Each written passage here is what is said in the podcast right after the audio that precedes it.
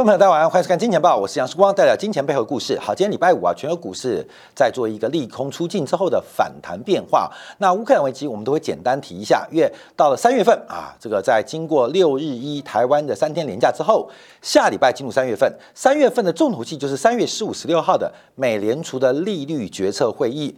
那因为这个利率决策会议跟下一次要到五月份才开会。所以三月份的利率决策会议就变得非常非常重要。其实，在乌克兰危机冲突的过程当中，市场上比较观察的是包括通胀能不能控制，另外各国央行的加息跟缩表的方向跟路径，这才是市场上一个关键的重点。所以，美国股市的头部。全球股市的头部并不是因为乌克兰危机产生的，这我们要特别做个留意跟掌握。那今天台北股市再度遇到外资庞大的卖压，在乌克兰危机发生的同时啊，全球热度最高的就是台湾问题啊，所以我们看到外资开始把台北股市的系统风险进行了一些重新的估值跟调整。这一个礼拜，外资调整台北股市卖出高达六十亿美金，是全球新市场卖超第一名，所以。对于台湾的投资人来讲，或海外投资人似乎出现了不同的价值观。散户勇敢抢进，可是外资对于台湾在二零二二年度可能出现的一些地缘政治的风险开始重新估值，这是官媒要特别做留意跟掌握的。好，那这个叠加我们要观察啊。我们在过去两个礼拜提到的，美元该强不强，美元异常的弱势。美国透过了乌克兰危机，美元指数昨天创下了近年来新高，昨天晚上来到九十七点七。这个美元指数啊。从乌克兰危机爆发之前的九十五点七，瞬间在一个礼拜大幅度的扬升，所以这个枪声一响啊，美元收获满满啊，所以我们看这一次啊，这个美元指数的发展做出突破，那是乌克兰危机所造成的，还是背后潜藏的，就是在两周之后，今年上半年最重要的利率决策会议。好，那我们要从一个数据做观察，就是昨天公布的出请申请失业金的人数，出领申请失业金人数啊，因为这个数字很重要，可是大家都看乌克兰危机，所以就忘记了来关注初领申请申请失业金人数啊。这个申请失业金人数是二三点二万人，比市场上预期来的更好，人数来的更少，而且是叫上一周减少了一点七万人。那连续申请失业金人数又下滑了十一点二万人，现在全美国还在不断申请失业金人数，只剩下一百四十七万人。对于三亿的人口，只有一百多万人在申请失业金的人数啊，这基本上这比例是非常非常的低啊。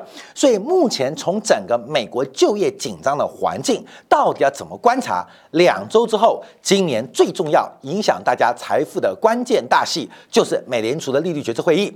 好，另外我们数据看到，就是目前美国的缺工速度、缺工的数量啊，来到了一千零九十万人。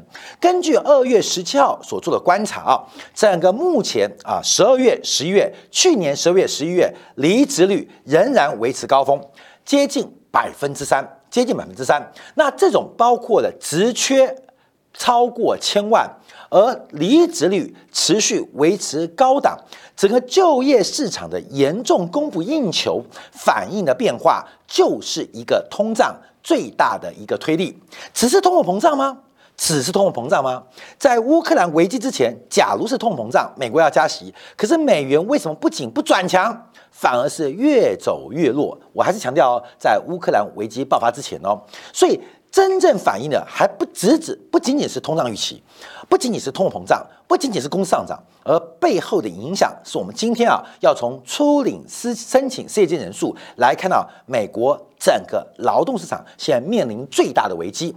好，这个我们要再讲一遍啊。去年十二月九号，我们跟大家分享了一个很重要的经济学家所发表的一个就业市场的研究，叫做贝弗里奇曲线。那发明这个人是一九四四年啊，这个呃英国的经济学家所观察发现。那后面这很直观啊，当然我们看到现觉得这个好像是常很有逻辑。可事实上，假如在当时来讲，是个重大发现。他发现什么？就是失业。失业的数量跟空缺的岗位存在着负相关的曲线啊，又一般称为叫 U V 曲线，就是失业越多，空缺越少，空缺越多，失业越少啊。各位这感觉是常识嘛？这一定嘛？劳动市场大家都找到工作了啊，基本上那老板还需要更多的一些劳工，就变空缺，就业岗位都找不到人，所以失业率降低。那失业率走高，那代表很多人都找到工作或找不到工作了，代表空缺率会下滑。那这个感觉是一个很简单的逻辑，可关键不是这失业跟空缺岗位负相关的关系。观众应该听懂了吧？就是失业率越低，空缺岗位会越多；失业率越高。空缺岗位会越低啊，你懂意思了吗？就是呃，经济好的时候，大家都有工作，所以是老板找人才；失业率高，经济不好，是人才找老板啊。这个是负相关嘛？好，我们再强调负相关。那贝弗里奇，贝弗里奇啊，把这两个关系拉出一条负相关的曲线，负相关就负斜率，一个高。啊，那一个就低，一个低就一个就是高，所以它是个负斜率关系。哦，这感觉是常识哦。可是贝弗里奇最大的研究是透过这个曲线线上的移动，还是整条线的改变，发现很多就业市场所出现的变化。那我们讲几个呃专有名词啊，第一个叫做周期性失业，周期性失业就景气扩张、景气收缩的过程。譬如我们看到。这个暑假旺季啊，旅游业基本上就会人才比较紧张啊，缺导游嘛，因为暑假大家出去玩嘛。你像过年时刻，哇，这个餐饮业就会比较呃繁忙啊，很多的订单，很多的这个餐会要进行一个这个发展啊，看到没有？那就是周期性的高峰啊，就业紧张。那过完年之后，很多餐厅就变淡季。譬如说我们讲中国七月是鬼月嘛，那鬼月结婚的少，看房的少，买车的少，就会。影响相关行业的失业率提高啊，这叫做周期性失业。我们可以放到放大到整个商业周期的变化，叫周期性失业。好，另外一个叫做摩擦性失业。摩擦性失业是这个市场当中在换工作的过程。今天我想换工作，那换工作过程当中，我可能先辞掉我的工作，或是我已经找到工作但还没有就职，在这过程当中，我可能做调整、搬家啊等等的准备措施，叫做摩擦性失业。第三种叫做结构性失业。那听的名词应该大家都知道哦，就是你的所学、你的经验不能满足现在社会的。这个工作职缺需求，那现在很难啊！你看学 C 语言没有用，现在 Python 来了，过没有？像学财务金融没有用，现在学数学量化才有用。所以结构性失业就代表劳工他的工作不会啊，比如说电脑不会开机，或者 Excel 啊，PowerPoint 不会做啊，基本上就叫结构性失业。所以失业一般有三种：周期性失业、摩擦性失业跟结构性失业。摩擦性失业不重要。这个从职缺啊，这个来做观察，这个通常是不能改变的。那重点是，通常央行跟财政政策是针对周期失业来进行抹平。所以我们看，景气不是这样的幅度吗？这样的幅度吗？看到没有？所以你要把高点啊进行降温、降温、降温、降温，那低点给予支撑，让整个曲线变成比较平滑啊。这是政府的政策啊，通常是这样做政策。所以。货币政策跟财政政策对于周期性失业是绝对有帮助的。失业率高，就开始发钱，开始刺激政府，开始扩大的这个呃财政支出，好，可以弥补周期性失业。那等到经济好的时候，开始加税。开始这个调整政府的冗员，那可以缓解失业率偏低或就业紧张情况。那另外一个结构性失业，结构性失业那可能要从教育来做改革啊，教育改革，还有国际的产业分工的愿景跟投资，才能解决结构性失业。好，为什么花点时间讲这个？因为我们从初次申请失业金人数来做个观察，让大家了解到在两个礼拜之后，美联储会做的一些决策跟动作，尤其是观众注意到，越从鲍威尔在二零一八年的讲法就开始改变，开始改变啊！现在可以回退，其实美联储的观察从长期关注充分就业，现在开始针对物价的发展开始进行偏移，那也是我们讲的菲利普曲线。过去央行关注就业市场，现在。开始更关注的是物价的稳定。那就业市场发生什么事情？物价又发生什么事情？我们就要从两个面向来做观察。好，从这个贝弗里奇曲线，我们还继续在讲为什么？因为这个曲线的变动，等一下，等一下会跟这张图有关。你必须先了解贝弗里奇曲线的一个偏移，你才会知道即将发生的变化。所以，我们就要回来看一下贝弗利曲线，它讲的是什么东西啊？讲什么东西？好，第一个这边是纵轴是职位空缺的比率。横轴是失业率，所以一百个工作找到九十八个员工，那职位空缺率就是百分之二。一百个工人只有九十八个人找到工作，失业率就是百分之二，它一定是一个负相关的嘛？所以我们看到周期性的一个失业，基本上应该是在这条线上做移动啊，景气啊变好了，失业率失业率变低了，职缺率就会变高嘛，空缺率变高，所以从 M 啊变成了 J 啊。或变成啊 L，我们都可以讲，就是往那边移动啊，往那边移动，失业率越来越低哦，横轴失业率哦，这边是越来越低哦，那空缺率就会越来越高嘛，好，对？那当空缺率降低的时候，失业率就会越来越高嘛，这是关系，所以就要在原来这条线上来进行一个呃线上的一个平行移动，然后 L J M M J L 就是这个各个点来做一个对应，那这是。通常的一个情况就是要周期性失业，按照景气变化，那摩擦性跟结构性失业就会不太一样哦。那不太一样，它就不是在这个点上做移动，它可能会出现一个改变。譬如以结构性失业，它会从 J 变成 K，啊，J 变成 K，看到没有？你看嘛，对应的点不一样哦，对应的点不一样。譬如我们讲 J 这个点，它的职位空缺率可能是百分之二，啊。那失业率可能是百分之四啊，百分之四就是这个点啊，纵轴横轴。那变成 K 什么意思？就是空缺率可能变成百分之五，那失业率变成百分之六啊，妙嘞，奇怪了，怎么会同步增加呢？并不是它斜率改变哦，而而是说它出现了一个往外整条曲线的横移。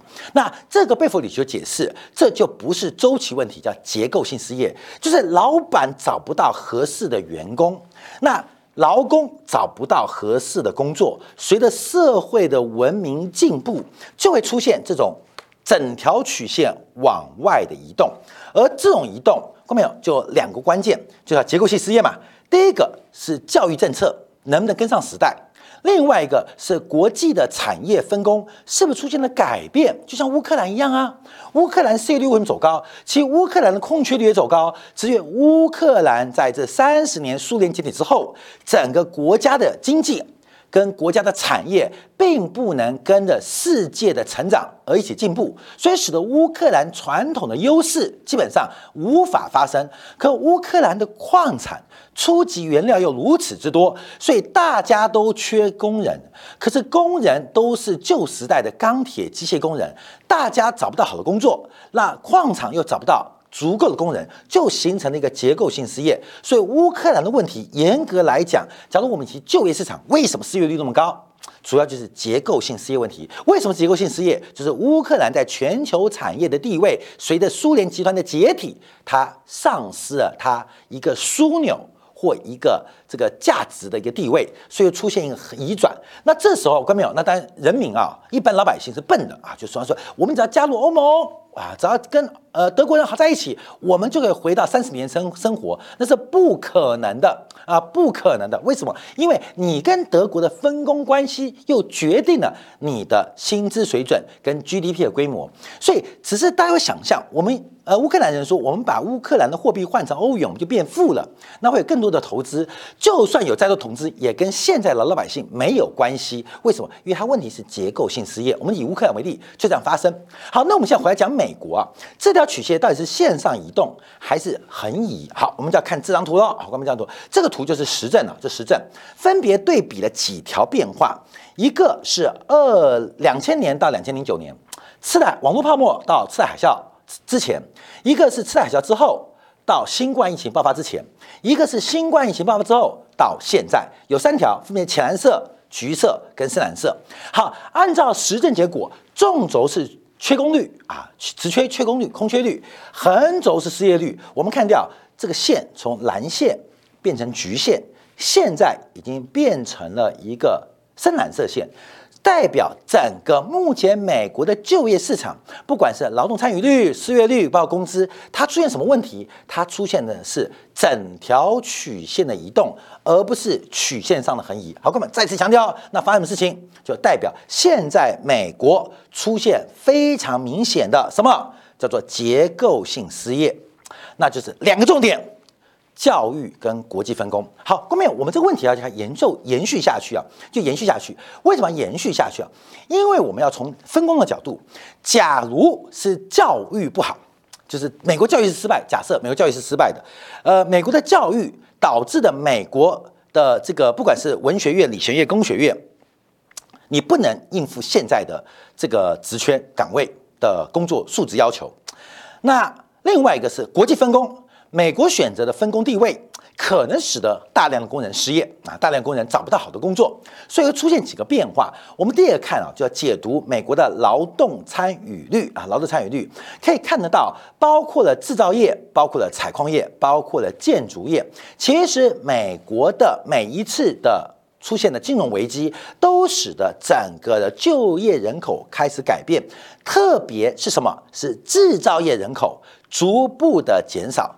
制造业人口逐步的减少，靠的是服务业的人口在增加。这听起来是美国的产业升级，但真的是这样吗？真的是这样吗？我们看一下，从这个二零一九年新冠疫情之前到现在，到截至呃十二月上个月月底啊，就是呃二零。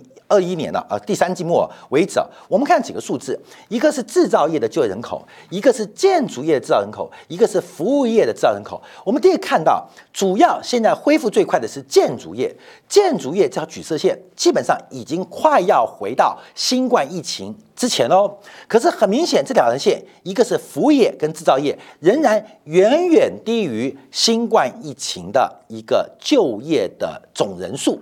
这代表什么意思？代表新冠疫情对于美国的就业市场带来的不是一个短期冲击，而是一个长期的影响跟结构的变化。啊，这个结构变化已经开始产生了。好，那我们再往下观察啊，因为这最重要原因是美国的产业分工，产业分工开始出现了巨大的一个改变啊，巨大的改变。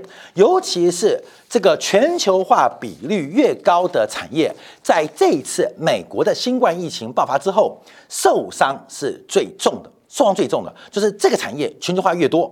全球化越深啊，包括像制鞋，我们看哪些几个产业啊，来对比一下。你看这个什么非呃耐用品啊，包括了基本金属啊、机械，这种全球化成成比例越高，本土的产能越少，它受到的打击跟影响的时间就越长。所以从二零二零年的一月跟最新上个月的数据做比较，就会看到很多的数很多的比率。很多的就业环境在恶化。那另外我们观察，那比较好转呢，像木材啊啊，这个木材因为这个呃属于植物型产业啊，所以基本上它反而是不减反增的。那另外我们看到像化学品啊，美国在页岩气的看之下，化学品的就业恢复是比其他产业来得好的。可是看到其他很多产业，包括了像这个电子计算机啊，像各种机械跟基本金属，这都是制造业哦，出现了永久性的结构破坏。这个是美国整个产业生态系开始滑落的一个重大的问题啊，重大问题，而这个影响是非常非常深的，这非常非常深的。那怎么解读跟解释呢？我们再看一下，从整个产业链的崩溃、长期的衰败，从金属、金属制品。到机械产业，都跟目前美国的总就业环境出现了非常非常不同的景象，就是整个就业市场并没有恢复到原来的一个变化。好，那这就要观察这些产出的影响，就会非常非常的惊人跟巨大，代表美国的产业升级已经出现了一个非常大的收入陷阱。没有充足的劳工，也没有充足的适当的职缺，出现了不匹配的变化。可是不断的货币宽松跟财政刺激，让工资越涨越高。而工资越涨越高，各位，工资越涨越高啊！等下我们讲这个，工资越涨越高。嗯，我看一下工资，工资，工，工在哪边？工资，工资啊？哦，工资在这边。朋友们，工资在这边啊，工在这边。工资越涨越高，反而使得美国制造业。尤其是中低层制造业更待不住，更留不下，更进一步的掏空美国的产业，尤其是制造业的生态系。好，这张图表是什么意思？是按照美国薪资的百位百分位数啊，就可能是包括了最低的呃十分之一跟最高的十分之一，还有包括了中间等等百分位数。那这张图表可以看到一个什么样的一个现象？就是我们看到过去啊，从这个二十年，从呃两千年网络泡沫以来啊，尤其是这一段，后面一段蓝色什么？蓝色深蓝色这个涨最快嘛，是最低工资分位，也就是也就是这个社会最基层或是工作生产力最低的那一群人。他们的工资爬升速度是最快的。那说实在话，因为产能产出比较多的，应该是最高工资分位，所以美国正在进行一个很特别的转折哦。高产出的人薪资没有跟上，而低产出的人薪资大幅走高。譬如台积电要去美国干半导体厂，生产线上的工人找不到，为什么？太贵了。那高阶的工程师，很多留美的中国人、中国学生都已经来台湾自产跟上班了啊！因为美国的工资不见得好，也不见优渥，所以来到台湾了。所以形成了一个掏空局面，顶层的人才正在流失，留学生越来越少，移民吸引力不够。那相反的是底层，不客气啊，你看老莫啊，老莫他们的薪资越找越高。那老莫为什么？老莫会除草。老莫为什么会当帮佣啊？说在很多老莫啊，基本上就做些劳力密集的工作，派你盖房子。那现在他们薪资越来越高，干嘛？他们现在转行去半导体当工程师哦啊，不然没有人嘛。所以形成了一个工资跟生产力不匹配的一个结果。那我们这边就要回来观察哦，看到没有？那看到美国经济的一个时钟啊，这是由美国的经济周期研究所，就是所谓的 ECRI 所做的报告。其实 ECRI 它不是个大机构，可是它长期作为美国经济的领先指标的计算，而常常被所有投资银行跟官方来采用。所以，我们先解释一下什么叫 ECRI 的领先指标的年增率啊？那这个指标是经过全值化、指数化的一个计算啊，指数化计算什么意思呢？就是 ECRI 的领先指数包含了初领失业金，包括了房贷申请的数量，包括了债券的实质利率，包括了股价，包括了货币供给量，还包括了工业产品的初级原料价格。综合起来做成一个指数性的编列，而按照指数的变化有年增率的发展。那每周公布一次，很快啊，我跟他报告月度就好了。每周，呃，十一月是增长百分之五点七五，十二月去年十二月增长百分之四点五四，今年一月增长百分之三点六九，到二月份最新一个礼拜是增长百分之三点零三，也就是从十一、十二、一二月，美国的。领先指标指数、初领失业金、房贷申请、实质利率、股价、货币供给量跟初级原料的价格，基本上它的年增率在这四个月是直接腰斩的。这四个月直接腰斩，而这些代表什么意思？代表美国经济的领先指标。好，领先指标。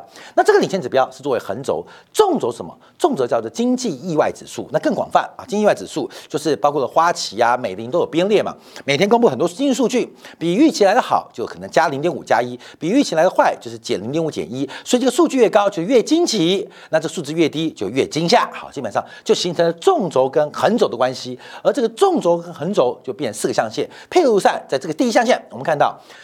意外的好，惊奇加上领先指数年增率是正值往上，就会变成繁荣。就是繁荣，那经济领先指数是负值，可是意外经济呃这个意外指数是惊奇啊，基本上就是复苏的代表，因为这个是领先指标，这是一个这是一个趋势领先指标，这是个短期微观的快速指标。好，这是复苏到这边。好，这条这条线以下就是惊奇指数是惊吓而不是惊奇。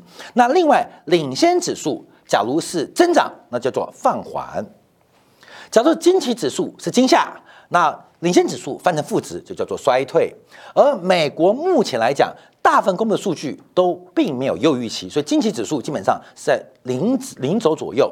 可是，可是我刚刚提到，从百分之五点七五、四点五四、三点六九到三点零三，美国的这个 ECRI 的领先指数正在快速往这边发展，所以我们可以预计啊，大概在今年第二季、第三季，美国会掉在这边哦。这个区间会不会到这边？可能不严重，在这个区间，就是美国在今年第二季、第三季之后会进入一个衰退的循环，已经进入衰退循环，衰退又碰到加息跟缩表，这是一种致命的伤害。对于股市、对于房地产是一个很严重致命的伤害啊，所以各位要特别留意。我们再从这个指标对于 CRB 减去这个呃物价的这个年增率啊。通胀预期啊，来进行对解，也可以看到是滞胀、是繁荣、是复苏还是衰退。那现在很明显的，因为 CRB 的年增率比通胀预期高很多，所以我们可以知道，纵轴在这一块，在这边，那在这边。那剃刀的 E R E C R I 的领先指数正在快速的往零靠近，那会在哪边？就在这边。呃在这边，所以我们可以看到，目前的数据啊，正在从这边往这边快速发展，从繁荣往滞胀来做一个前进。那这就代表了是目前美国面临一个非常困难的局面，到底是要救经济，还是纵容失控的通胀？当然，我们知道。对于通胀的一个可能的控制啊，可能啊，基本上大家不能太过的呃呃不提防哦。所以我们最要观察一个数据，跟大家说个结论啊，结论啊，这个地方就是对于三月份升息啊，一月份开过会嘛啊，关明哦，今年美联储的会议哦，一个是三月的十五十六，下一次是五月的三号四号，中间隔了非常久。中间隔得非常久，所以三月份要做出决策哦，因为三月份不做决策，又要等到五月份才会开例行的会议哦，这个中间的时间有点久。那假如三月份不做重要的决策，那市场的预期跟市场变化，在美联储的例行会当中是难以控制的。那另外我们看到了九月、七月，基本上美国要进入其中选举的高峰。那剩下的就是六月跟五月，所以美国能进行对于物价调整，留给美联储的时间已经不太多了。你现在不把物价压下来，基本上因为所有的货币政策都需要三六九个月，让时间去发展跟扩延。假如三月份不做动作，看到没有？不做大动作，不把物价压下来。那到五月份再做吗？到六月份再做？那可能通胀下来的时候，也是民主党席位下来的时候。所以三月份的收缩很重要。那我们现在特别观察，除了加息之外是缩表，因为啊，从澳洲央行、加拿大央行跟纽西兰央行最近动作看到，他们不仅加息，而且直接缩表。所以美联储的缩表会在什么时候公布？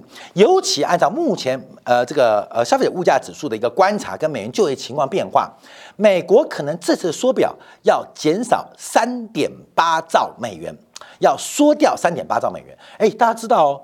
美联储的资产负债表从八千亿到九兆的扩张过程，全球金融市场的市值、股市市值从原来的三十兆变成了一百多兆，快两百兆啊，快两百兆，也就是这个杠杆是一比十的杠杆哦。当美联储收回三点八兆，极端情况收回三点八兆，那代表这市场最少有十五兆的股市市值会消失，多的话会多到三十兆。美元的市值会消失哦，后面有？你有几个十十五兆？你有几个三十兆？根本，你一兆都没有了。可重点是在十五兆到三十兆市值消失的过程当中。你要站在什么样的位置，就变非常非常重要。所以，我们再强调啊，跟乌克兰危机没有关系。美国股市的主跌段已经开始了，不要被乌克兰危机，它可能加快修正，也可能出现利多的反弹，但不改美国主跌段的开始。那美国主跌段的开始，主要原因就是我们几乎都已经确定了，全球市值至少有十五兆到三十兆美元，最终会消失，谁来买单？的一个关键因素，让观众朋友来进行一个分享跟观察。好，感谢大家收看，也祝大家周末愉快。我们下周二同一时间晚上八点，杨时光在《金钱报》与各位再会。